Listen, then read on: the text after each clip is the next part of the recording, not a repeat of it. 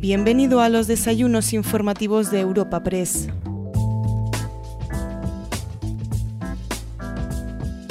Te damos la bienvenida a una serie de episodios en los que daremos cabida a la jornada inmobiliaria celebrada el 4 de julio, organizada por Europa Press y Deloitte, y que cuenta con el patrocinio de Valdecarros, Sociedad de Tasación y EFIC.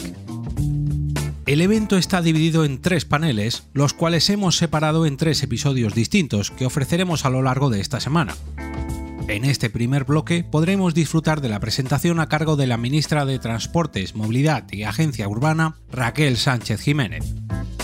El primero de los paneles lleva por título Nuevo entorno para el sector inmobiliario y cuenta con la presencia de Juan Fernández Aceituno, director general de Sociedad de Tasación, David Lucas, secretario general de Agencia Urbana y Vivienda, Luis Roca de Togores, presidente de la Junta de Compensación de Valdecarros y, en último lugar, Alfredo Valls, socio responsable de Real Estate en Deloitte.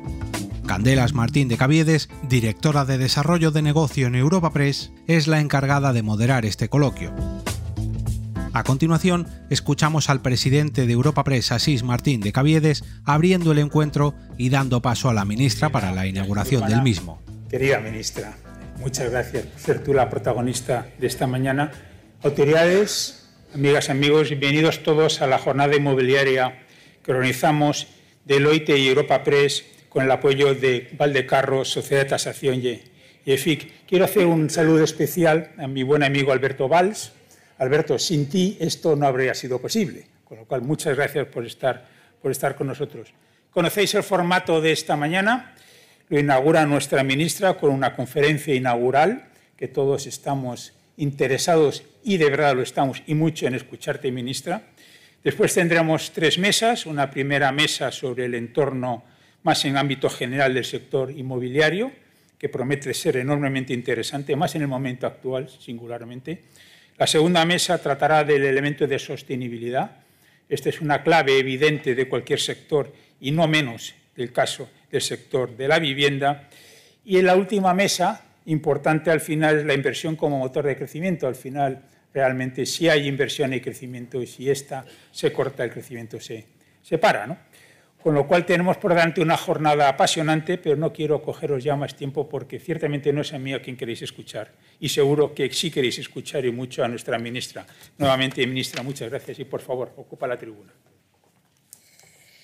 Muchísimas gracias y muy buenos días a todos y a todas, a Sir, eh, Asís, eh, Albert, Javier. La verdad es que para mí, eh, como siempre, que me invitáis a la celebración de, de estas jornadas y en este caso con un tema ¿no? que, yo creo que, que, nos interesa, que nos interesa a todos y que además forma parte de, del negociado de este ministerio eh, tan, tan, tan importante ¿no? de, esta, de esta magnitud, ¿no? hablar de, de las eh, políticas inmobiliarias, hablar del sector inmobiliario, desde luego que, creo que, es muy oportuno, que es muy que es muy, muy procedente y, la verdad es que también organizar jornadas como, como estas, eh, plantear debates y, reflexiones serenas eh, en un momento como el actual, que es un momento muy complicado, es un momento desde luego en el que no se nos escapa a ninguno de, nosotros ¿no? la, complejidad de, del entorno, yo creo que se hace muy, muy, muy necesario poder eh, transmitir, poder transmitir, pues en fin, ¿no? ciertas fin, ¿no? notas eh, y sobre todo, pues en fin, ¿no? datos positivos que desde luego nos permiten también afrontar eh, el contexto que, como decía, todo y que es complicado, desde luego también nos permiten albergar esperanzas. Eso lo compartíamos ahora hablando con, con Asís, ¿no? Y decíamos, oye, pues vamos, vamos a hablar sobre todo de, del contenido de, este foro, pero también es importante, ¿no? De entrada, transmitir eh, pues, realmente que todo y que, como decía, ¿no? estamos en un, en un, contexto sometido a muchas incertidumbres. Desde luego nuestro país eh, y nuestro gobierno está trabajando, está trabajando para, los que, para que los efectos de, esta crisis, para que los efectos ¿no? de, esa terrible invasión de Rusia a Ucrania tenga el, menor impacto posible sobre nuestras familias, sobre los sectores más desfavorecidos, los colectivos más vulnerables y también que, que pueda ¿no? permitir que la actividad económica y que el tejido productivo en este país, pues en fin, ¿no? siga, siga trabajando ¿no? por ese necesario crecimiento económico, que sí que es verdad, que es un crecimiento económico que se ha visto en cierta manera, ¿no? pues eh, eh, desacelerado, pero que desde luego se está, se está produciendo ¿no? y que los organismos internacionales están situando a nuestra economía como una de las economías de nuestro entorno más robusta, que más crece y por lo tanto a mí me gustaría quedarme con esos datos, datos que también eh, podemos sumar a los que se han conocido hace unos minutos, a las nueve de la mañana se publicaban los datos de, de empleo, seguimos en nuestro país generando empleo, se han creado eh, en este último mes 115.000 empleos nuevos, la afiliación a la seguridad social ha crecido en 115.000 afiliados nuevos, se ha reducido la cifra del paro en más de 42.000 personas, situándonos en las mejores cifras desde el año 2018, 2008, perdón, y eso demuestra y acredita que las reformas que estamos acometiendo en nuestro país están funcionando. Desde luego, la reforma laboral nos ha permitido consolidar ese crecimiento del empleo, nos ha permitido consolidar esa creación de empleo más estable y, desde luego, esos datos acompañados con el crecimiento económico, acompañados con otros datos que son muy positivos, como por ejemplo también conocíamos hoy los datos del, turismo, desde luego que nos permiten, en cierta manera, con prudencia ¿no? y sobre todo, pues en fin, con muchas, con muchas cautelas, pues eh, anticiparnos a unos meses que si bien es cierto van a ser unos meses complicados, pero me gustaría que no cayéramos en el, en el, en el desánimo.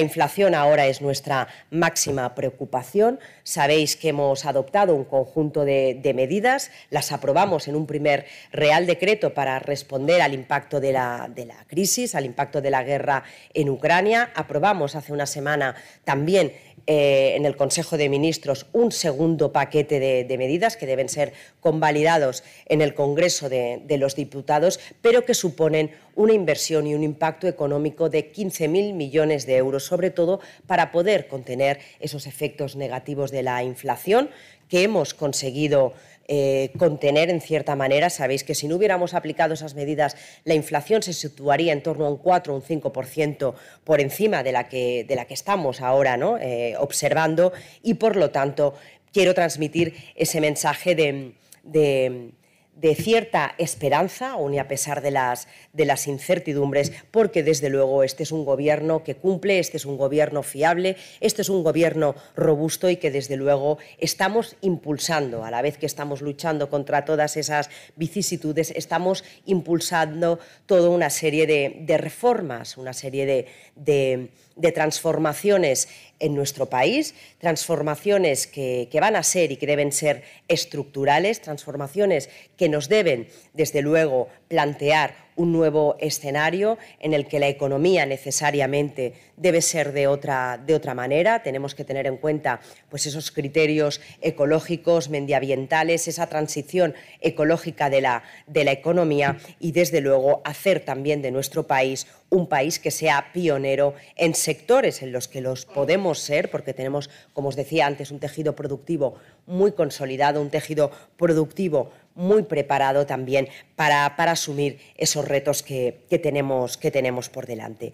Pero hoy estamos aquí, habéis planteado esta, esta jornada para hablar del sector inmobiliario un sector que desde luego también es muy importante en, nuestro país, es muy importante para nuestra economía y es un sector en el que también todo y a pesar de este entorno tiene también una oportunidad eh, muy importante de, transformarse y desde luego también tiene la oportunidad de constituir, porque lo es, eh, un, sector de arrastre, de arrastre al, conjunto de, de la economía, al conjunto de la actividad económica de este, de este país. Pero esa transformación, esa transformación que tiene que, experimentar el sector inmobiliario, hay que ponerlo en relación necesariamente de los llamados criterios ASG, criterios ambientales, sociales y de buen gobierno. Es decir, esa transformación tiene que ir acompañados de esos criterios que necesariamente debe, debe, abordar. Estos criterios, además, y estas estrategias, sabéis que están en la médula de nuestras estrategias española y también europea para lograr eh, esa economía verde, descarbonizada, eh, competitiva y climáticamente neutra que debemos cumplir para el año 2050. Por lo tanto, hablar de esto supone hablar también de conceptos con el que todos estaremos familiarizados, como es la, taxonomía, y también con el reglamento de la Unión Europea que identifica las actividades económicas sostenibles y establece los seis objetivos que tienen que cumplir esas, esas, actividades, eh, esas actividades económicas. Esos seis objetivos son los siguientes. Mitigar el cambio climático, adaptarse a él, usar racionalmente el agua, facilitar el tránsito a una economía circular, prevenir y controlar la contaminación y proteger y restaurar la biodiversidad y los ecosistemas. Una actividad, por lo tanto, será sostenible si contribuye como mínimo a uno de esos objetivos sin perjudicar a los, a los demás. Para el sector inmobiliario, por lo tanto, estos requisitos están claros y, deben estar claros. Se entenderá atendiendo a estos criterios, que los proyectos contribuyen a la economía circular si reutilizan o reciclan al menos el 70% de, sus residuos. Se considerará también que una rehabilitación mitiga el cambio climático si mejora el rendimiento energético del edificio en al menos un 30% del consumo de energía primaria no renovable y se valorará que previene la contaminación y, protege la salud si retira cualquier elemento constructivo que, contenga sustancias nocivas como es el amianto. Estoy por lo tanto, convencida de que el sector está en condiciones de asumir unos estándares de sostenibilidad que ya se impulsan en la Ley de Calidad de la Arquitectura y que van a determinar en gran medida las nuevas inversiones. Destaco este hecho porque el cumplimiento será clave, el cumplimiento de esta ley, de los criterios definidos y recogidos en esta ley, va a ser clave para el otorgamiento de cualquier eh, operación financiera. En definitiva, será, y de hecho ya lo ha sido en el diseño del Plan de Recuperación, Transformación y Resiliencia, un requisito innegociable para la financiación pública y no, a mucho tardar, también lo será para la financiación, para la inversión privada. La transformación, en consecuencia, es imprescindible pero puede acometerse en un momento favorable tanto por la buena tendencia de los últimos años como por los fondos europeos que se van a destinar a la rehabilitación de vivienda y también a la regeneración urbana. Los datos, eh, como les decía, confirman un buen momento para el sector. Según las estadísticas del Observatorio de Vivienda y el Suelo, a pesar del contexto económico derivado de la pandemia, el número de viviendas terminadas en 2021 ascendió a 94.048 viviendas, incluyendo las libres y las protegidas. La cifra representa un incremento interanual del 8,6%. El empuje del sector se ha hecho evidente también en la concesión de créditos hipotecarios nuevos para la adquisición de vivienda. En 2021 se firmaron más de 417.000 préstamos, algo nunca visto desde el año 2011.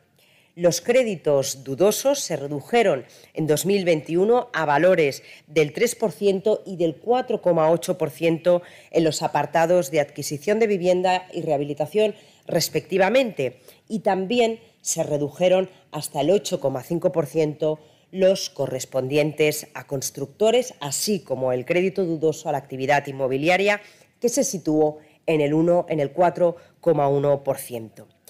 Es bueno recordar en este sentido que en 2013 en estos dos últimos casos se llegaron a alcanzar los valores del 34 y del 38%. Y por lo tanto, y a pesar de que, como decía al principio, las incertidumbres se han acrecentado como consecuencia de la invasión rusa de Ucrania y las repercusiones económicas que estamos sufriendo, aunque eso no ha impedido que la tendencia siga siendo favorable en estos meses del 2022, sobre todo, como le decía, en el ámbito de la vivienda usada. En definitiva, el sector inmobiliario vive un momento que me atrevería a calificar como un buen momento, el más indicado para afrontar su transformación. También lo es este momento idóneo para recordar que no pueden repetirse los errores del pasado. Nadie quiere otra burbuja. Un gobierno serio no puede cerrar los ojos ante un mercado que, fue dominado por la especulación. La segunda pata de esos criterios ASG, como decía anteriormente, son los sociales. El sector inmobiliario tiene una enorme responsabilidad porque su actividad gira en torno al eje central del estado del bienestar. La vivienda es el pilar sobre el que se asienta la dignidad de las personas. No se concibe que se pueda desarrollar una vida plena o que se pueda garantizar una educación adecuada a nuestros hijos sin disponer de algo a lo que llamar hogar. Lo que demanda, por lo tanto, el interés general es un crecimiento del mercado inmobiliario sano y equilibrado, con un nivel de transacciones estable. Lo indeseable son las tensiones de precios que, provocan graves dificultades en el acceso a la vivienda, especialmente para los jóvenes y para los colectivos más vulnerables. Estamos decididos a evitarlo con medidas estructurales o, como ha ocurrido recientemente, con acciones coyunturales como las acordadas días atrás ante una espiral inflacionista que golpea con más fuerza a las familias con menos recursos, aquellas que dedican al arrendamiento una parte muy importante de sus ingresos. Los inquilinos, por tanto, no pueden ser las víctimas de variaciones de precios que no obedecen a elementos propios de los arrendamientos de viviendas, sino a un contexto internacional marcado por la guerra desencadenada por Rusia.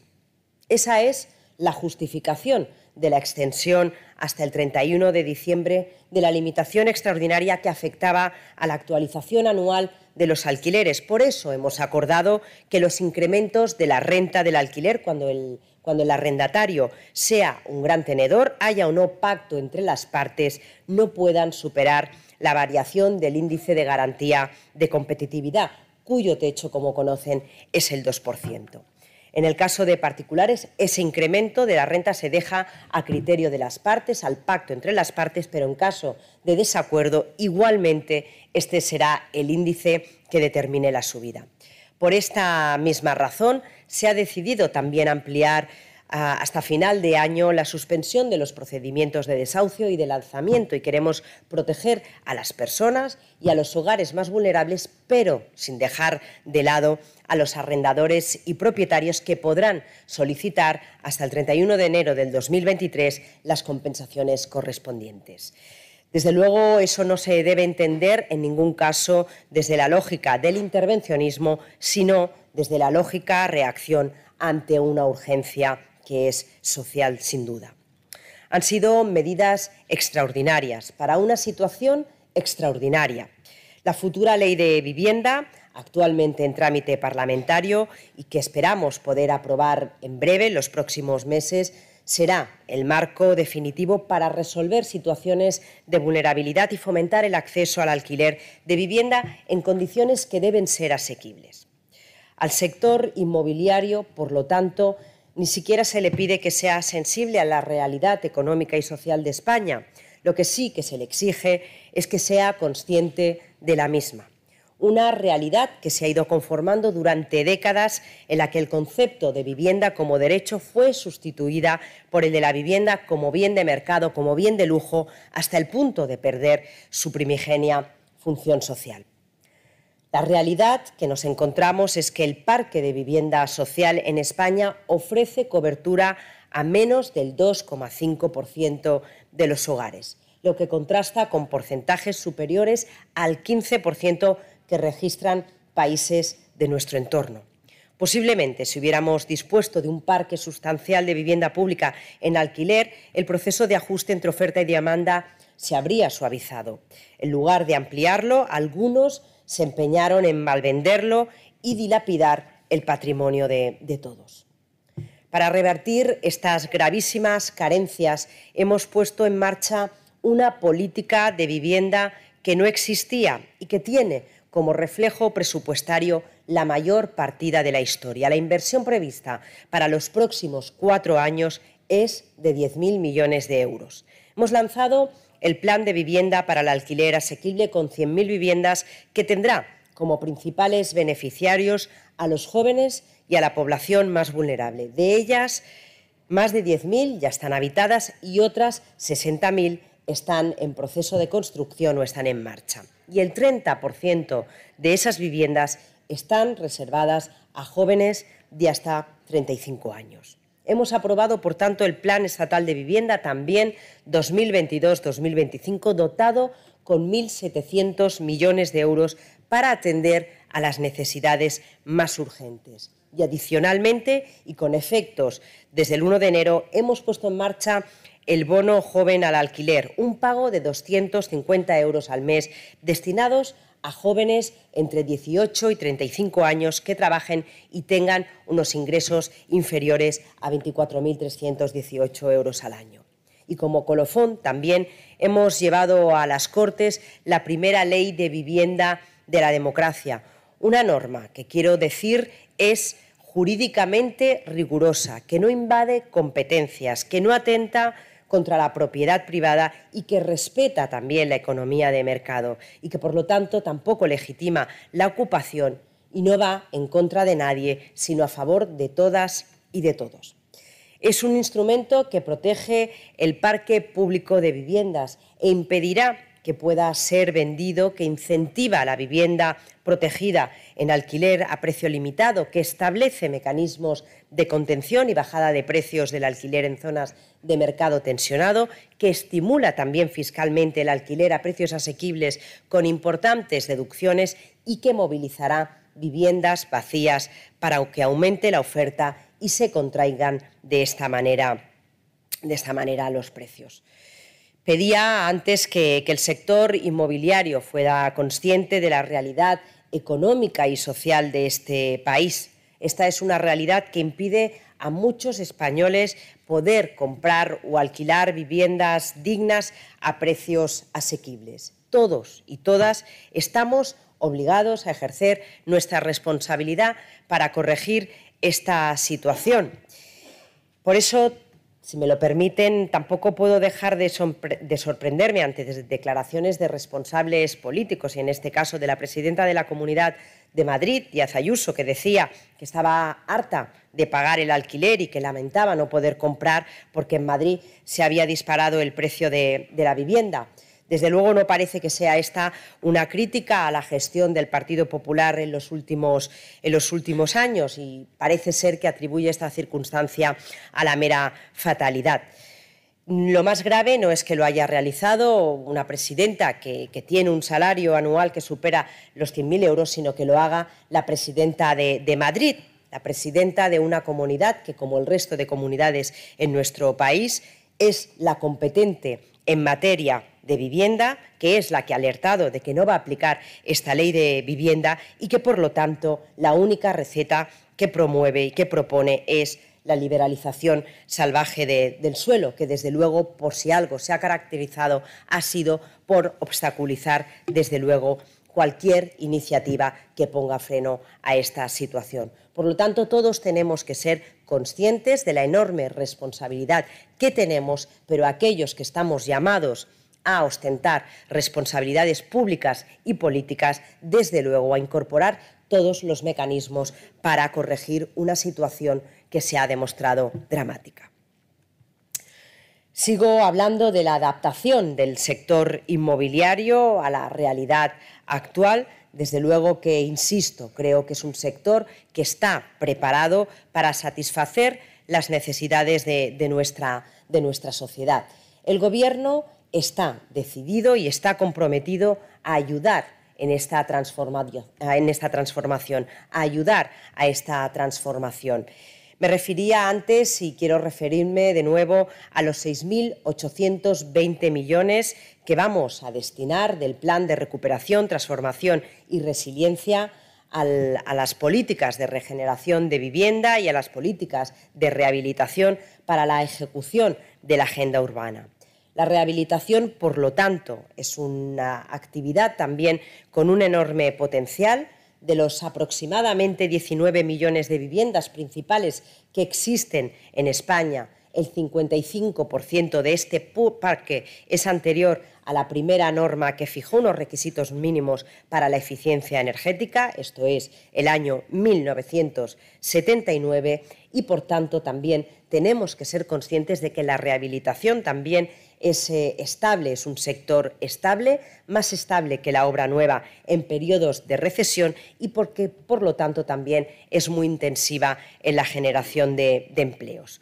Nuestra previsión es que el impacto de esta componente del Plan de Recuperación, Transformación y Resiliencia se traduzca en más de 188.000 puestos de trabajo, con una aportación al Producto Interior Bruto de 13.500 millones de euros, redefinirá también parcialmente el mercado laboral, ya que en la actualidad el porcentaje de población que está ocupado en el sector de la rehabilitación es del 2,2%, el más bajo de los principales países europeos. Impulsar, por tanto, la rehabilitación como sector económico nos equiparará con Alemania, Francia o Italia donde ronda el 4%. Este también es uno de nuestros objetivos. De esos 6.820 millones eh, a los que antes hacía referencia, el Ministerio de Transportes, Movilidad y Agenda Urbana gestiona directamente 5.520 millones de euros. De ellos, 4.420 millones son inversiones en programas de rehabilitación en entornos residenciales y de construcción de viviendas en alquiler social en edificios energéticamente eficientes. Las comunidades autónomas han recibido ya en 2021 una primera transferencia de 1.150 millones de euros otros 1.389 millones de euros ya se han activado, los acordamos el pasado jueves en la conferencia sectorial con las comunidades autónomas y se van a repartir este año y a 30 de noviembre del próximo año se habrán tenido que ejecutar 160.000 intervenciones. Otros 1.080 eh, millones van a nutrir el programa de impulso a la rehabilitación de edificios públicos a los que las comunidades autónomas ya disponen de cerca de 500 millones de euros y tenemos más de 2.000 solicitudes en el caso de los ayuntamientos. Este parque público autonómico y local representa el 12% de los edificios de uso no residencial en España, incluye colegios, universidades y centros sanitarios. Invertir en ellos es hacerlos también en, el fortalecimiento de los servicios públicos.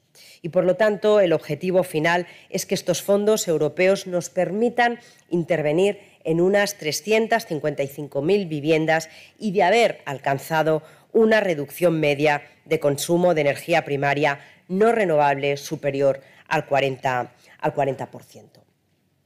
Otro gran campo de colaboración pública-privada, como decía anteriormente, es el alquiler. Nos equivocaríamos gravemente si no buscáramos las sinergias entre ambos sectores. Esta colaboración comporta varias ventajas. De un lado, amplía la capacidad financiera y técnica del Estado para la promoción de alquiler, eh, de vivienda en alquiler social o asequible, en un contexto de recursos públicos limitados y de una demanda creciente, pero de otro lado también crea oportunidades para la iniciativa privada en términos de crecimiento y de empleo. Hemos empezado por reforzar el papel de SEPES, la entidad pública empresarial del suelo, para desplegar nuevos desarrollos, dando cabida en el proceso, desde luego, al sector privado. Tenemos que avanzar en la creación de un marco jurídico adecuado para los promotores y los gestores de vivienda en alquiler a precios asequibles, de manera que podamos profesionalizar una actividad de arrendamiento que se realiza de forma muy mayoritaria por particulares. Estamos explorando además la colaboración con grandes tenedores para que se conviertan en actores de este tipo de mercado. Para ello será necesario generalizar medidas de estímulo como la cesión gratuita de suelo bajo derecho de superficie, la promoción y la gestión serán privadas y la Administración fijará las condiciones tanto de la tipología como del precio del alquiler. Lo cierto, por lo tanto, es que existe suelo disponible en la mayoría de municipios con problemas de vivienda, pero nos enfrentamos con dos problemas. En el caso de la promoción pública, las administraciones autonómicas y locales suelen carecer de recursos para acometer las inversiones y cuando es el sector privado el que promueve, se, se enfrenta a plazos dilatadísimos para la concesión de licencias, lo que extiende artificialmente el ciclo constructor. No resulta muy racional, por lo tanto, que la concesión de las licencias previas y posteriores a la edificación se demoren incluso más que el proceso constructivo en sí mismo. Desde el Ministerio también estamos trabajando para contribuir a resolver ambas cuestiones y bajo el paraguas del plan de recuperación, la pasada semana anunciamos la consignación para el próximo año de 500 millones de euros que recibirán las comunidades autónomas para la promoción de vivienda en alquiler social en edificios energéticamente eficientes. Y también, al amparo del plan y en ejecución de la Agenda Urbana Española, estamos facilitando ayudas a la digitalización de municipios. Urgen, por lo tanto, articular plataformas en línea que canalicen los procedimientos de concesión de licencias y acompañen hasta el final el proceso de edificación. Este sistema nos va a permitir detectar cuellos de botella, agilizar los trámites y también favorecer la, transparencia. Por lo tanto, voy concluyendo, creo que hemos presentado el amplio programa, el amplio marco de transformaciones, de políticas que están impulsando el cambio en nuestro país, el cambio en el sector inmobiliario y, desde luego, que eh, estoy convencida de que el sector inmobiliario, como decía al principio, puede y debe transformarse bajo estos criterios de sostenibilidad que han dejado de ser una simple expresión de voluntarismo para convertirse en una exigencia que va a comportar y que va a definir eh, las actitudes, el comportamiento, las estrategias de los clientes, de los inquilinos, de los inversores y que desde luego también va a determinar sus relaciones con las administraciones públicas. Las experiencias pasadas, desde luego, que nos tienen que servir como enseñanza. No hay burbuja que no estalle pero también hay que decir que es posible un crecimiento equilibrado. Es posible desterrar la cultura del pelotazo que tanto daño ha causado a este país. El sector, desde luego, que debe y puede ser rentable, pero tiene que sintonizar con la sociedad, que no puede contemplar la vivienda como una aspiración inalcanzable, como una aspiración imposible, porque acceder a ella es un derecho que tenemos que garantizar sobre todo los poderes, los poderes públicos. Estamos comprometidos a garantizar esa función social de la vivienda.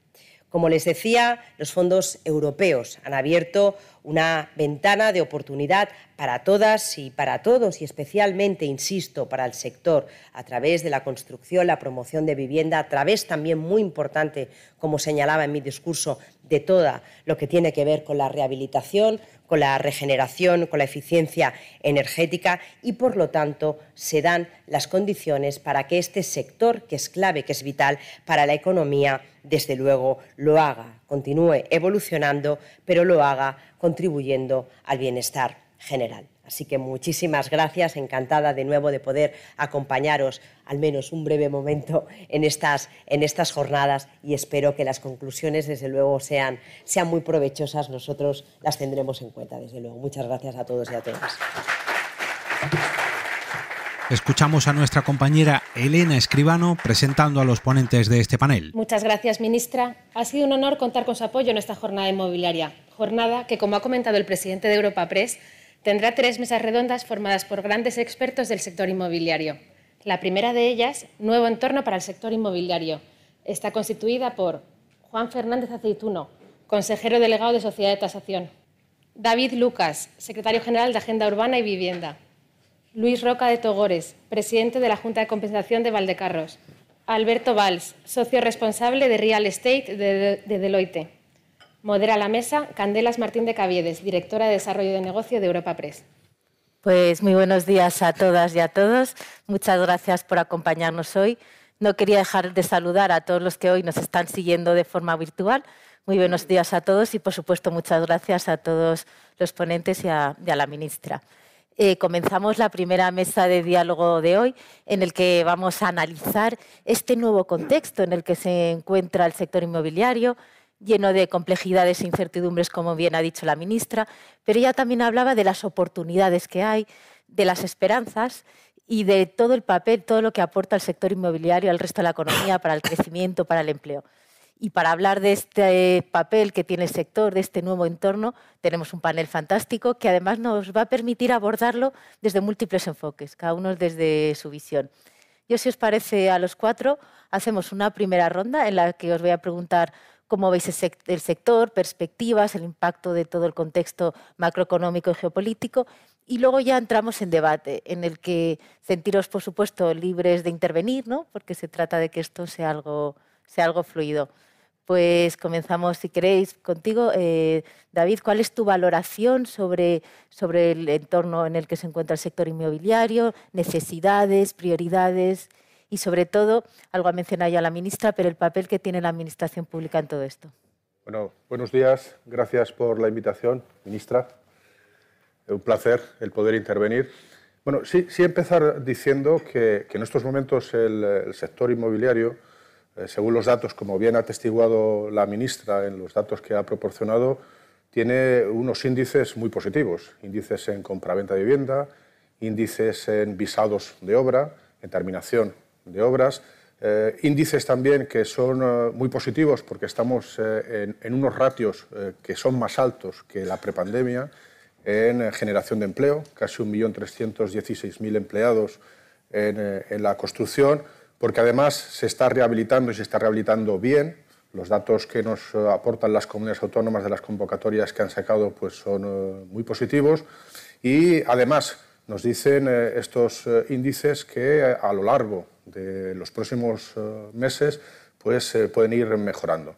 Yo creo que lejos de lo que pueden eh, atisbar algunos de que si hay una burbuja inmobiliaria, yo creo que lo que está ocurriendo es que España se está situando en estos momentos en la media de lo que debe ser una economía en materia inmobiliaria como, como es la española. Hemos estado muy por debajo después de la crisis de 2008-2013, muy por debajo de los ratios que nos corresponden, lo que estamos haciendo es resituarnos. Ni mucho menos hay ese temor a que pueda haber una burbuja inmobiliaria, porque yo creo que nos estamos situando donde nos corresponde. Además, en estos momentos el crédito no fluye de la misma manera que fluía eh, descontroladamente en aquel momento y creo que España, como digo, se está situando en la situación que le correspondía. Yo creo, sin embargo, que, estando el sector en unas condiciones óptimas, no solamente para generar empleo, sino para convertirse en tractor de la economía española, sí que arrastramos a lo largo de estos 40 años un gran déficit. Y el déficit es que no hemos sido capaces, a lo largo de estos años, de poder eh, solventar el gran problema de acceso a una vivienda digna, accesible y adecuada. Creo que, como bien ha comentado la ministra, el Estado de Bienestar Social se configura con una eh, educación y sanidad universal y gratuita, se configura también con un buen sistema de protección social o un buen sistema de pensiones. Pero si no tienes un techo digno donde cobijarte, hay un gran déficit. Y es por eso que creo que, aparte de los buenos datos económicos que aporta el sector, sí que tenemos que hacer todo lo posible, y desde el Ministerio, desde el Gobierno de España, se está trabajando en esa línea, en conformar lo que tiene que ser el quinto pilar del Estado del Bienestar Social. Y de ahí que propuestas tan importantes como la ley de vivienda, propuestas tan importantes como la ley de calidad de arquitectura o la ley de rehabilitación, o propuestas tan, tan sumamente significativas como es el incremento presupuestario. Tenemos el presupuesto más alto de toda la serie histórica en materias tan importantes como la rehabilitación, como la construcción de vivienda social en alquiler o como la promoción de aquellos espacios que posibiliten calidad en el entorno construido, hacen posible que podamos atisbar el futuro con cierto optimismo. Pero no solamente es eh, la acción de la administración pública la que tiene que trabajar, sino que el problema es tan mayúsculo que, como yo siempre he dicho, necesita de la colaboración y cooperación entre todas las administraciones y con el sector privado, porque tiene mucho que hacer. Y entonces esta propuesta que antes comentaba la, la ministra acertadamente, de esa visión que el sector privado también tiene que tener desde el punto de vista social, es el que tenemos que saber reconducir, aparte del crecimiento económico necesario del propio sector, e intentar ver entre todos que la vivienda es un elemento central de la vida de las personas y que tiene que tener una perspectiva social clara, nítida y definida tanto por parte de la Administración pública como por parte del sector privado. Pero bueno, somos optimistas porque creo que se están cumpliendo con esas dos vertientes, que el sector va a dar respuesta, que es un buen sector saneado, porque así lo hizo después de la crisis del año 2008-2013 y tiene unas posibilidades enormes de poder avanzar, crecer y colaborar a solventar este gran problema social que tenemos en España. Sin duda, esa colaboración pública-privada es esencial. Hablaremos de la ley de la vivienda y de muchos de los elementos que, apuntabas. Quería antes darle a la palabra a Alberto, le tengo aquí a mi derecha. ¿Cómo lo ves? ¿Cómo ves eh, se está produciendo este reajuste? ¿En qué momento del ciclo estamos? ¿Eres optimista también? Cuéntanos un poco cómo ves con ese impacto macroeconómico que no es poco. Gracias, Candelas, eh, ministra, eh, secretario general, resto de autoridades. un agradecimiento especial así es Europa Press. Bueno, yo creo que últimamente tenemos un reto y es que no hay un trimestre tranquilo. ¿eh? Y por lo tanto, ya he perdido la cuenta de cuántos trimestres van apareciendo cosas nuevas y por lo tanto gestionar en este contexto pues no es fácil. ¿no? Estamos viviendo sin duda un momento de incertidumbre, un momento de incertidumbre porque el cuadro macroeconómico eh, pues no es el mismo que teníamos hace seis meses.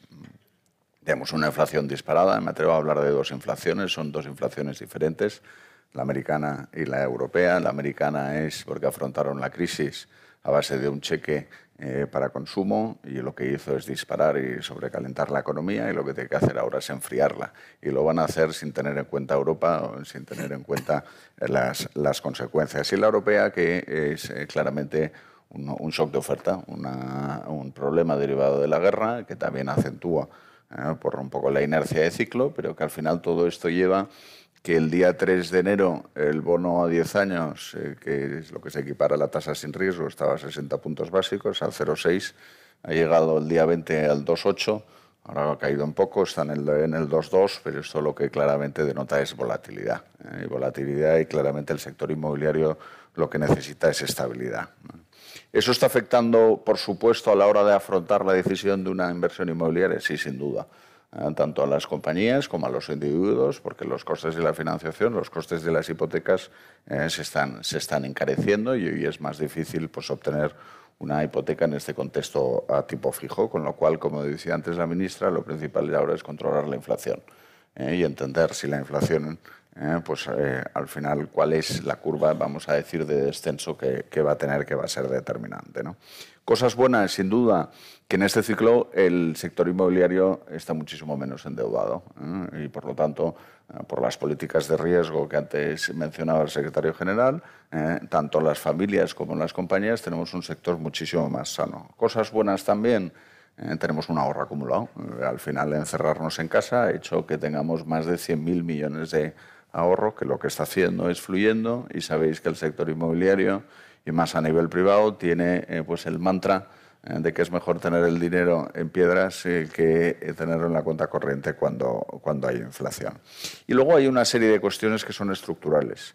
Hay mucho hacer en vivienda por parte de la Administración, en colaboración público-privada también, por parte de iniciativa privada, por supuesto. Y claramente lo que está pasando es que la población se está concentrando en las grandes ciudades y cada vez vivimos menos juntos. El número de personas por hogar pues, se está reduciendo, lo cual lo que lleva es a una necesidad de creación de hogares. ¿eh? Y ahí hay una demanda muy clara. Hay otras demandas muy claras como la necesidad de transformación eh, del sector logístico, la conversión o la relación entre retail, entre comercial y logístico.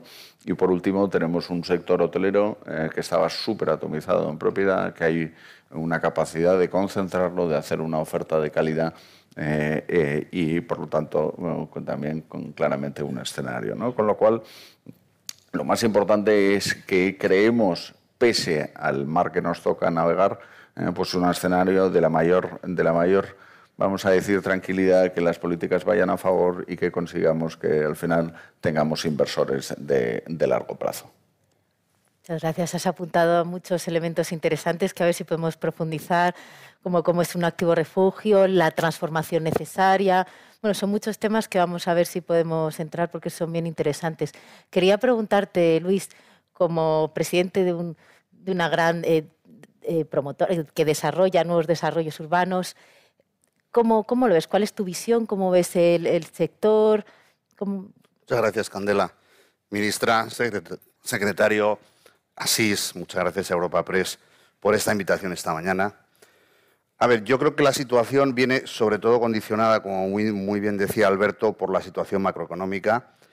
Creo que la inflación es el problema estrella en estos momentos, como todos sabemos, y que la preocupación viene por la subida de tipos de interés que trae esa inflación y si eso nos va a meter o nos puede meter o no nos puede meter en recesión y en una recesión significativa, porque claro, la definición de recesión de dos trimestres con crecimiento negativo, si es el menos 0,1, pues a lo mejor tampoco... Entonces, yo en eso soy relativamente positivo porque aunque los tipos hayan pasado y estén en el 2,2, 2,5, eso está en el entorno del tipo neutral, del tipo que ni expande ni contrae la economía. Claro, somos todos muy sensibles a la subida de tipos, pero es que venimos de tipos negativos. Es que ¿cuál era el sentido de decir que un bono a 10 años del gobierno alemán estuviese pagando el menos, menos 0,7 y todos estuviésemos pagando por prestarle el dinero a Alemania que nos devolvía menos de lo que le habíamos prestado? Esa situación, que ha sido muy expansiva en los últimos años, se tenía que corregir y se tenía que corregir bien con la situación que hemos vivido lamentablemente de los problemas de oferta de la guerra y también muy importante de la política de COVID-0 de los chinos, que está generando un problema en la cadena de suministros gravísimo con los cierres de los, puestos en la, de los puertos en la costa del Pacífico y el efecto de todo eso en la inflación, o bien de otra manera, pero no era sostenible un escenario internacional de tipos negativos. Y ahora nos enfrentamos a ver si eso vuelve a unos tipos neutrales o si, que esperemos, yo pienso que no, esos tipos de interés se van a unos niveles donde realmente contraigan la economía. Yo creo que eso no va a ser necesario, que en Europa los tipos van a estar en el corto plazo entre el 1,5 y el 2% y en Estados Unidos entre el 2,5 y el 3%, y ahí vamos a poder navegar con esa incertidumbre que evidentemente se genera en los momentos en que está cambiando ese escenario macroeconómico. Lo que sí me parece muy relevante es lo que ha dicho Alberto de los shocks de oferta que estamos teniendo tanto en la parte de mercancías, por lo que comentaba de China, como en la parte energética por el problema del petróleo ruso y de la guerra de Ucrania, como el gas. Pero también quiero decir, volviendo al sector inmobiliario y haciendo una pequeña analogía, que precisamente el sector inmobiliario, por lo menos en España, estamos bastante acostumbrados a los shocks de oferta, porque el gran problema, desde mi punto de vista, del sector inmobiliario español es la falta de oferta por la falta de suelo y los infinitos plazos de generación del suelo sobre el que podamos desarrollar una política de vivienda efectiva con unos suelos urbanizados donde podamos generar una mayor oferta de vivienda para atender a ese conjunto de la población que está demandándonos esa vivienda. Creo, como muy bien decía el secretario antes, que el sector inmobiliario está en una situación mucho más favorable de la que tuvimos en la crisis anterior. No tenemos unos niveles de endeudamiento como tuvimos en ese momento. No tenemos tampoco unos ratios de esfuerzo que sí son altos en el esfuerzo del acceso hoy, estamos en el entorno de los 35%, pero en el 2008 y en la crisis de 2008 pasamos del 50. Luego estamos bastante mejor ahora de lo que estábamos entonces. Yo creo que esa es la situación. Creo que el entorno es muy incierto, muy complejo, pero yo pediría que no hagamos un ejercicio de profecía autocumplida, porque si hacemos la profecía autocumplida terminaremos con una crisis importante y habremos sido todos nosotros desde el sector los que, los que habremos contribuido a ese proceso interesante panorámica, que además has tocado la cuestión de la oferta, que me gustará también profundizar, el, fin de la política monetaria acomodaticia, todos estos impactos, a ver si nos da tiempo a entrar, pero quería escuchar antes a Juan, que vosotros sois como el termómetro, ¿no? Os sabéis a nivel de volumen de, de, transacciones, de precio, vais viendo toda esta incertidumbre, todo este contexto macroeconómico. Entonces quería preguntarte, ¿Qué, estáis viendo? ¿Cómo qué estáis percibiendo? Y se ha hablado de burbuja, ¿hay burbuja, no hay burbuja? Pues muchísimas gracias, Candela. Eh, ministra, muy buenos días. Eh, secretario general. Eh, y así, muchísimas gracias por invitarnos. En, como podéis ver en el 40 aniversario de, nuestra empresa, que en realidad es el 40 aniversario del sector hipotecario. Nacimos, fuimos la primera sociedad de tasación regulada, aprobada por el Banco de España, este aquí, Santos González. Y yo creo que el sector mm, financiero, sin el hipotecario que le acompañó, se hubiera quedado eh, eh, cojo. ¿no? Eh, y creo que va a seguir jugando un papel esencial. decía Felipe González hace, unos días en, en La Granja, en Foro de Foros, que en esta generación, estos días, parece que nos levantamos cada mañana queriendo inventar el futuro cada día y que miramos poco hacia atrás. Y, la verdad que yo, mi primera intervención es tratar de fijar el contexto. Luego entraremos en detalle y contestaré a todas las preguntas que has, formulado. ¿no? Pero antes, permíteme que eh, recapacitemos o ayudemos a pensar, o como decía la, la, ministra, a analizar y a debatir sobre dónde estamos. Em, estamos con una bandada de cisnes negros eh, volando eh, sobre nosotros. Tres cisnes negros como una pandemia, una guerra y una crisis energética simultáneamente en todo el mundo. Esto hace 10, 15 años hubiera sido un escenario catastrófico, irrealizable, con una probabilidad de ocurrencia mínima en cualquier plan de negocio, en cualquier análisis de riesgos que se hubiera y aquí estamos, sobreviviendo y gestionando tres cisnes negros simultáneos sobre nuestras cabezas. Eh, el hombre lleva 40.000 años en la Tierra, eh, de los cuales los 200 últimos hemos, es el punto álgido de la revolución industrial, fue aproximadamente 1820, 200 años de, digamos, mundo avanzado, 39.000 800 años de, recolectores y cazadores.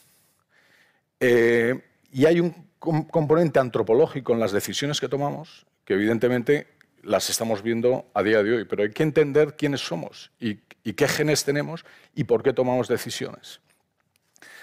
Y la clave es que cuando sale el oso, en este caso ruso, sale al campo, el Homo sapiens se va a la cueva. ¿Y, por qué va a la cueva? ¿A buscar refugio para que no mojarse? Bueno, eso también. No, va a, la cueva por seguridad. Va a la cueva por proteger lo básico, a su familia, a su, modo de vida eh, y poder sobrevivir.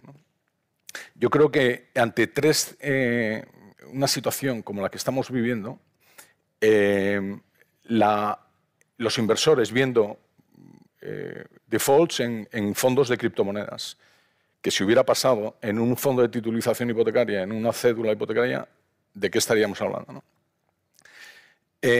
Bolsas cayendo. ¿Qué hace el dinero? Pues el dinero es cobarde y se va a la cueva. Y el dinero va a la cueva y ve que sabe que puede perder parte del, principal o de la parte de inversión, pero lo toca. Lo toca. Lo está, eh, se siente protegido. Esa seguridad hace que en, una situación de pandemia veamos los comportamientos que hemos visto en todo el mundo, exacerbados, por cierto, con crecimientos del 20% fuera de, España, en España un 3%, este año acabamos de dar en vivienda nueva un 6%, que son crecimientos absolutamente eh, menores de los que estamos viendo en otros, países. La segunda reflexión con respecto al contexto es con respecto a la demografía. Eh, Lamo de Espinosa y, Piqué siempre dicen que la, geografía está, la historia siempre vuelve, eh, pero la que manda es la demografía. La demografía genera un, dividendo eh, demográfico a, los países que tienen más de 200, 300 millones de habitantes. España tenía 35 millones de habitantes en el 75 y ahora tenemos 47. ¿Cómo era la campana demográfica de España en el 75? Era un triángulo con una base del baby boom muy potente, con poca vivienda, había que construir mucha vivienda y los que estaban abajo querían comprar la vivienda arriba. ¿Qué pasa en el 2022 en España? Que el triángulo se ha dado la vuelta.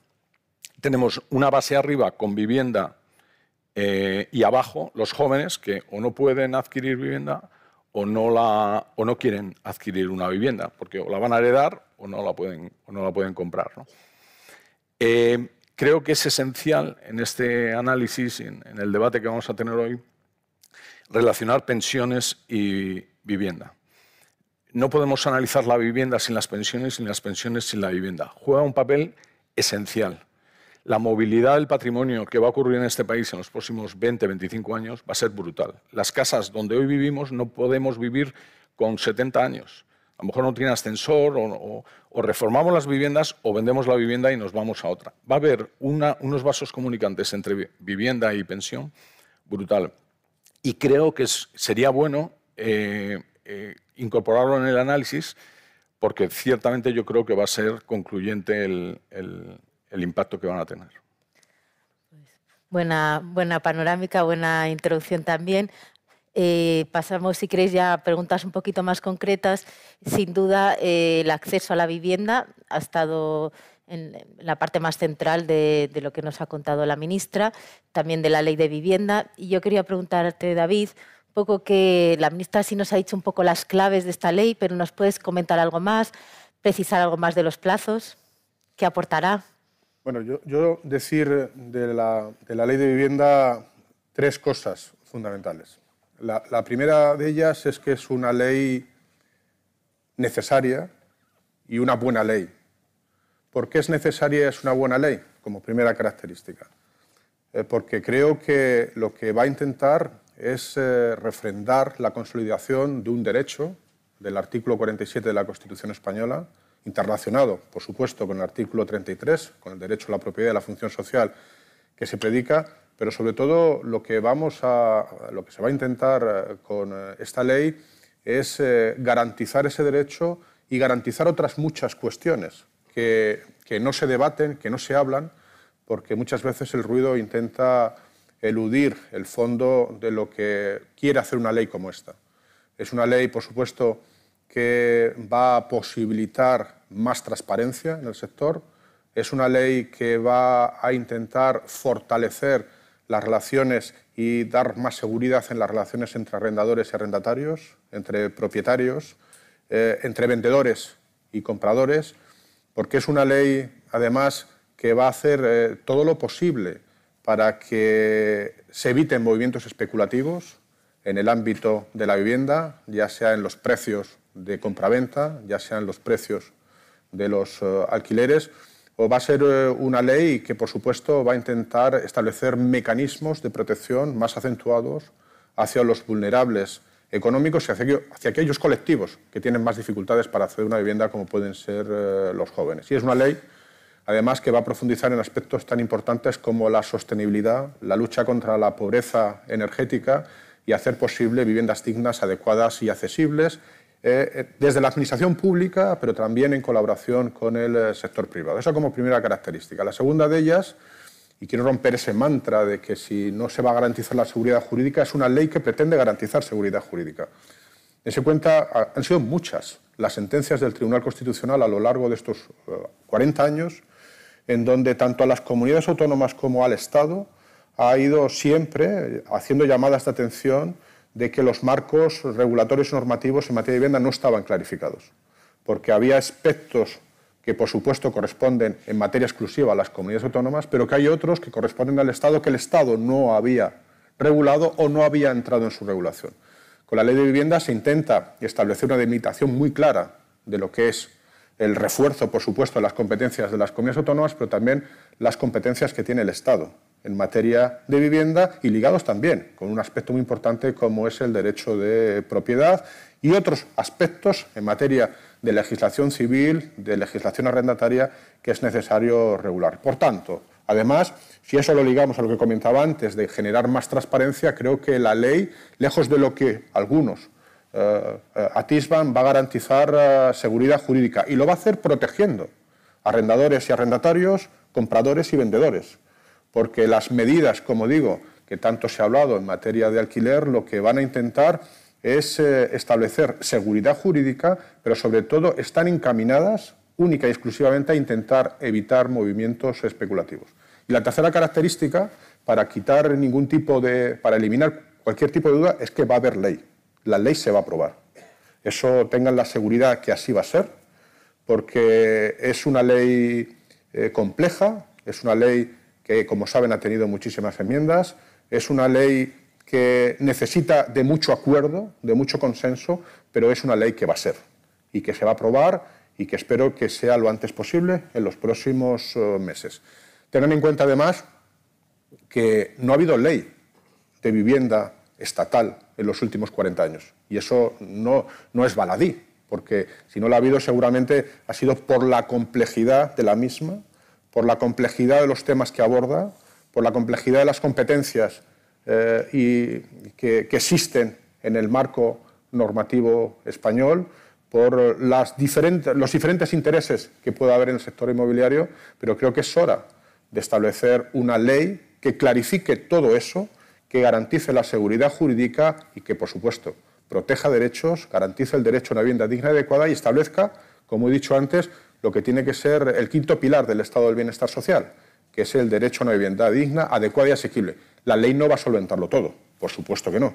La ley lo único que va a hacer es establecer unas bases sólidas para generar políticas para generar encuentros con el sector privado, para generar cooperaciones necesarias con otras administraciones públicas, pero sobre todo también el hacer posible el encuentro con la sociedad civil para garantizar el derecho a una vivienda digna, adecuada y asequible, que en estos momentos en España no está garantizado.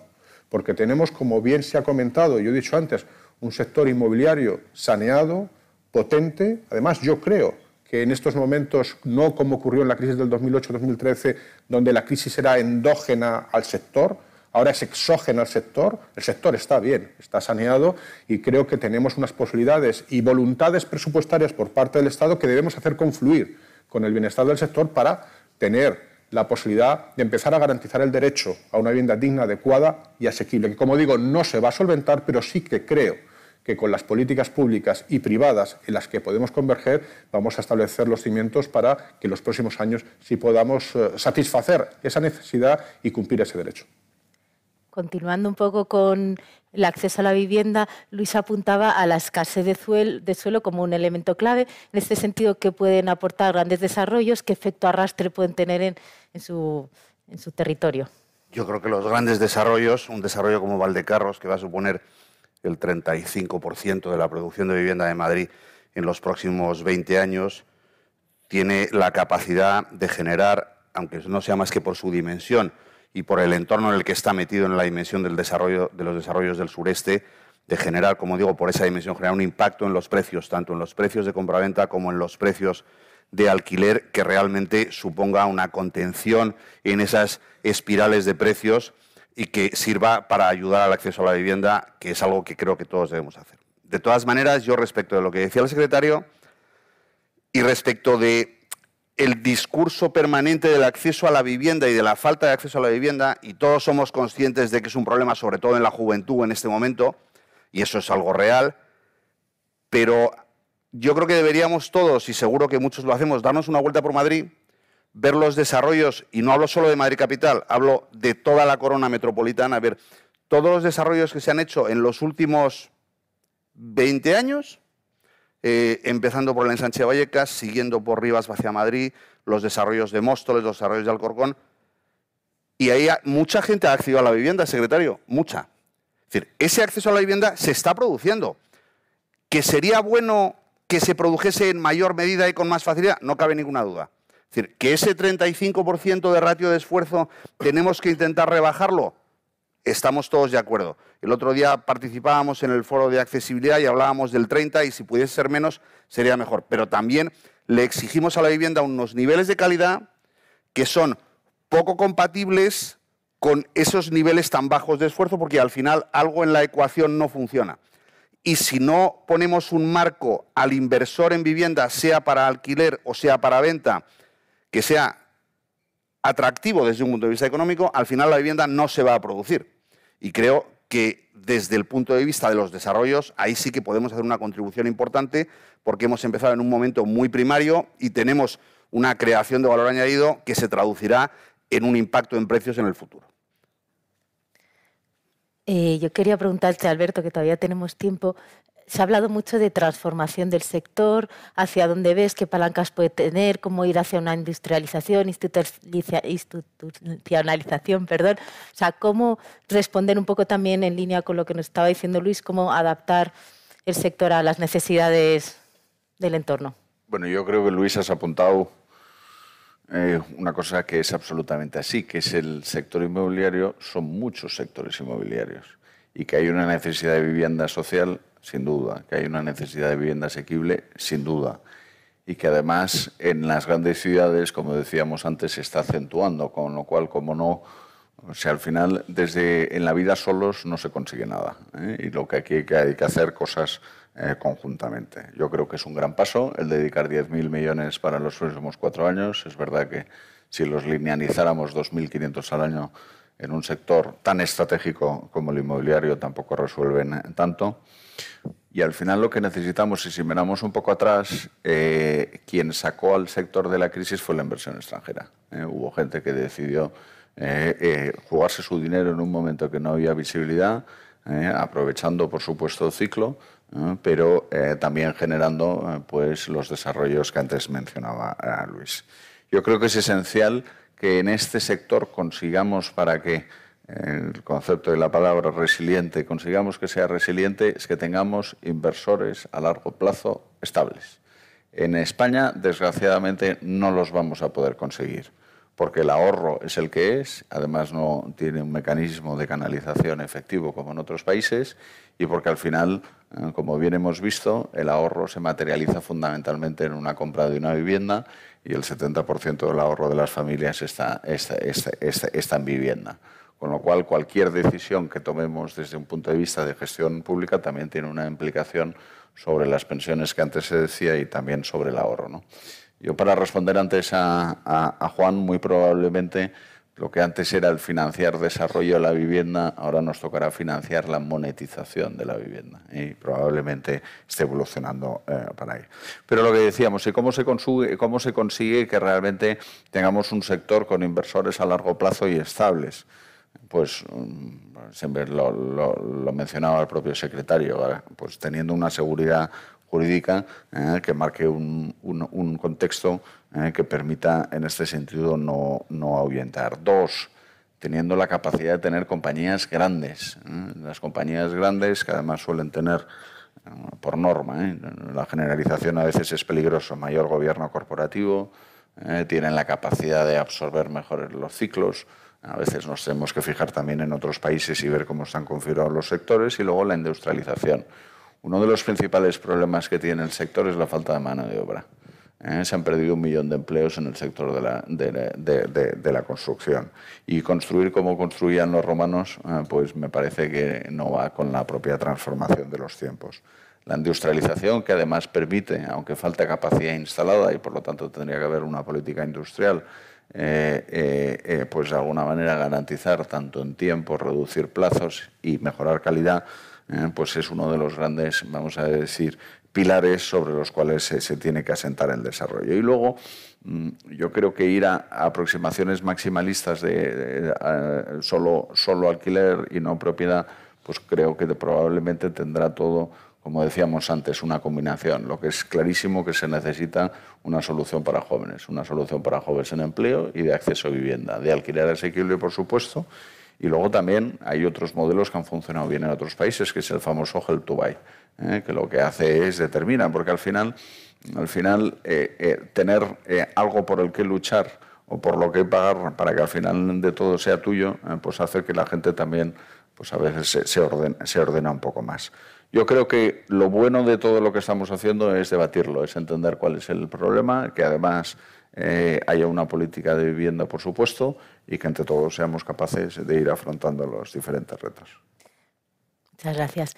Juan, eh, por continuar un poco, que quedó inconcluso, que estos cambios en la demanda que estás percibiendo, se ven diferencias a lo que había antes de la pandemia, ¿no? ¿Cómo veis esa evolución en las preferencias?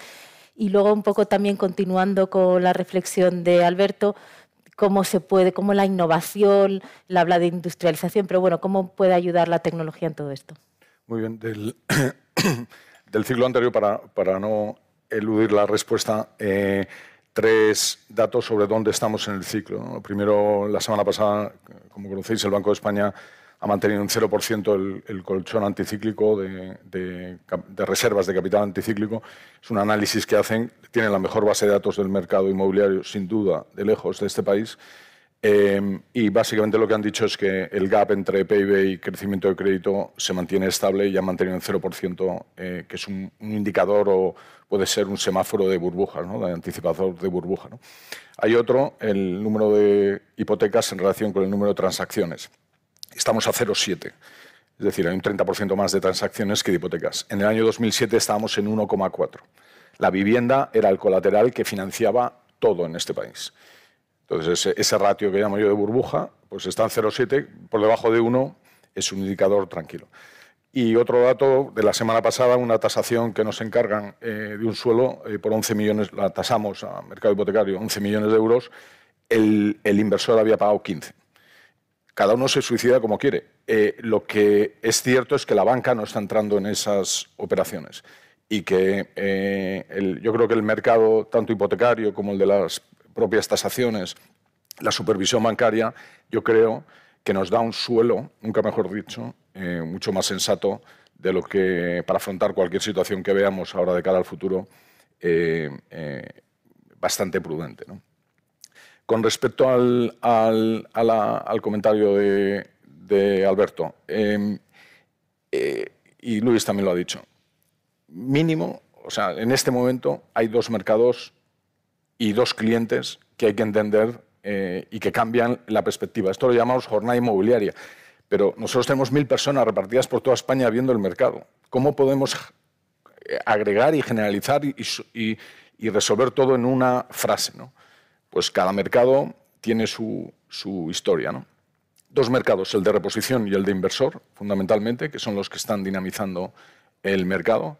Muy poco o muy bajo el de acceso a la primera vivienda y, dos productos muy diferentes, vivienda nueva y vivienda usada, que están abriendo el gap, abriendo la brecha de diferencia entre una y otra, por muchas razones, por falta de stock, por eh, confort, sostenibilidad, eficiencia energética, eh, localización, espacios, en fin, está, la vivienda nueva está arrasando con respecto, está creciendo al doble de velocidad que la vivienda usada.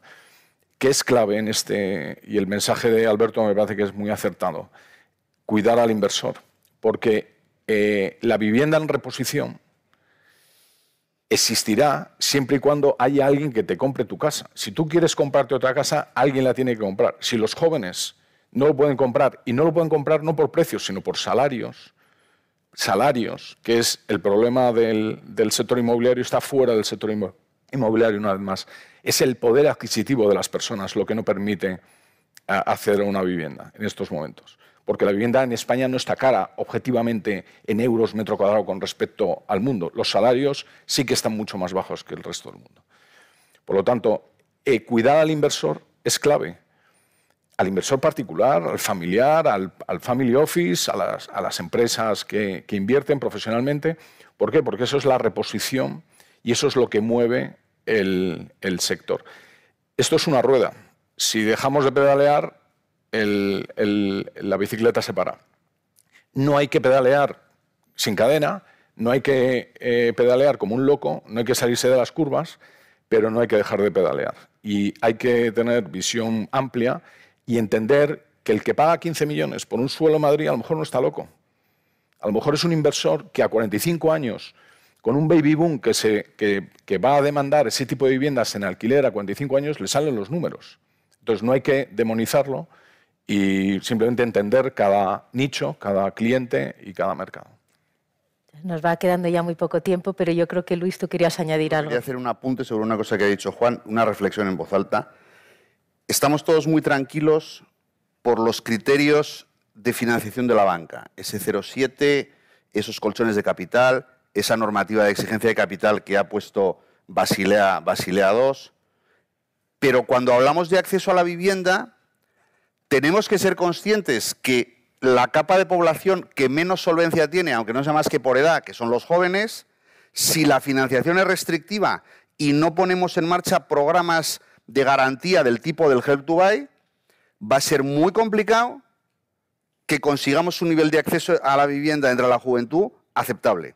Y lo que no podemos pretender es que esa restricción de financiación por prudencia se la pasemos en términos de, déjesme decir, comillas, carga al sector inmobiliario, porque entonces el sector inmobiliario no puede funcionar. El boom del sector del alquiler está, está basado en eso, en que el, la incapacidad de poder comprar hace que la demanda de alquiler aumente, los inversores ven oportunidad y esas casas, el acceso a vivienda de los jóvenes en vez de en propiedad, durante una temporada va a tener que ser en alquiler hasta que puedan ahorrar la cantidad suficiente para pagar el... Siempre que sociológicamente la quieran comprar, porque hay unos cambios de hábitos en las últimas generaciones donde tampoco está tan claro que todo el mundo quiera atarse a un activo en una localización concreta. Clarísimo. Quería, David, comentar algo. Ya, ya tienen que ser apuntes finales porque... dos, dos, cuestiones. Yo, mm, no, sé, tampoco hay que estar a la defensiva a la hora de planificar y, eh, y establecer soluciones. Yo siempre he dicho este es un problema ah, muy complejo y que necesita de la acción de los poderes públicos y de, los, eh, y de la iniciativa privada. Pero sí, sí comentarles, miren, cuando nosotros tenemos en España unos índices todavía de lanzamientos y desahucios tan importantes, es porque algo no hemos hecho bien. Cuando tenemos unos índices de crecimiento de los precios de los alquileres que está gentrificando determinadas zonas, expulsando a determinadas personas de sus eh, residencias, es que algo no estamos haciendo bien. O cuando las familias hacen un esfuerzo tan grande en materia de alquiler. ¿Significa que desde las administraciones públicas, desde el sector privado, no se han hecho cosas? Claro que sí. Desde las administraciones públicas se han impulsado desde el año 1980 hasta ahora 2,3 millones de viviendas, pero todas han sido en, en compraventa. Yo, usted ponía el ejemplo de Móstoles, lo conozco perfectamente, e impulsamos la mayor parte de viviendas en compraventa porque considerábamos que era y protección oficial muchísimas de ellas porque considerábamos que era necesario. Pero ahora se ha demostrado que lo que se necesita es vivienda en alquiler, porque hay muchas familias que no pueden afrontar el pago de una vivienda y que necesitan vivienda en alquiler. Es más, se necesita un impulso muy decidido, como el que está haciendo en estos momentos el Gobierno, conjuntamente con comunidades autónomas y ayuntamientos, para generar parques públicos de vivienda, porque la ausencia de parques públicos de vivienda en España está generando una gran presión en el sector, por supuesto, pero socialmente también porque los ciudadanos no tienen, los más vulnerables, no tienen solución habitacional y no esperan esa solución habitacional porque en estos momentos esos parques de vivienda son muy complicados de hacer en breve tiempo. Y es por eso que la colaboración público-privada es muy necesaria y sí que se pueden encontrar soluciones rápidas en esa colaboración público-privada.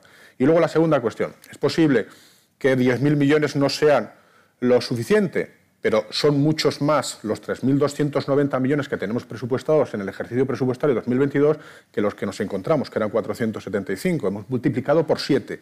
Y seguramente que habrá que hacer más esfuerzos en eh, generar parques públicos de vivienda, en políticas de rehabilitación con eficiencia energética, en descarbonizar también al sector, que este es un tema muy importante que deberíamos profundizar también en algún eh, momento, eliminar pobreza energética y sobre todo favorecer aquella vulnerabilidad económica y social que en estos momentos tienen unas dificultades enormes para acceder a vivienda. Y eso es una realidad. Y es verdad que hay ciudadanos que compran viviendas en Móstoles, en Getafe, en Valdecarros o en las próximas que se puedan realizar, pero hay un gran número de ciudadanos que no pueden comprar vivienda y que necesitan de la acción pública. Y yo lo que digo, la acción pública se multiplicará por muchos dígitos si es en colaboración público-privada. De esa manera, hemos articulado diferentes propuestas a través de la empresa pública SEPES, está aquí eh, su director, eh, a través de los convenios que tenemos con comunidades autónomas, con ayuntamientos, a través del plan de recuperación, transformación y resiliencia, de los fondos eh, Next Generation y, sobre todo, en un esfuerzo que debemos y queremos hacer con el sector privado a través de figuras como el derecho de superficie, que también hemos regulado, y otras figuras que van a posibilitar la solución. Pero creo que no hay que estar a la defensiva, sino que hay que saber en qué momento estamos, cuál es la realidad que vivimos y a partir de ahí, que el problema es tan complejo que o nos ponemos de acuerdo o va a ser muy difícil de poderlo enfocar. Esa es la voluntad del Gobierno, esa es la voluntad de lo que estoy manifestando y creo que si somos capaces de entender la cuestión principal, de dónde venimos, qué podemos hacer y hacia dónde podemos ir, estoy convencido que vamos a saber entendernos. Me temo que ya hemos agotado. Daría para una hora más. Ha sido un diálogo verdaderamente interesante y enriquecedor. claramente colaboración público-privada es esencial. También has apuntado a los fondos Next Generation. Afortunadamente, en la siguiente mesa vamos a hablar mucho de eso, de los fondos, de sostenibilidad. Así que ya daríamos por concluida esta primera mesa. Muchísimas gracias a todos. Gracias. Despedimos esta entrega de los desayunos informativos de Europa Press invitando a todos nuestros oyentes a descubrir el resto de episodios de este podcast, así como los de los distintos programas de nuestra red a través de europapress.es barra podcast. Recuerda que todos ellos están disponibles en las principales plataformas de podcasting.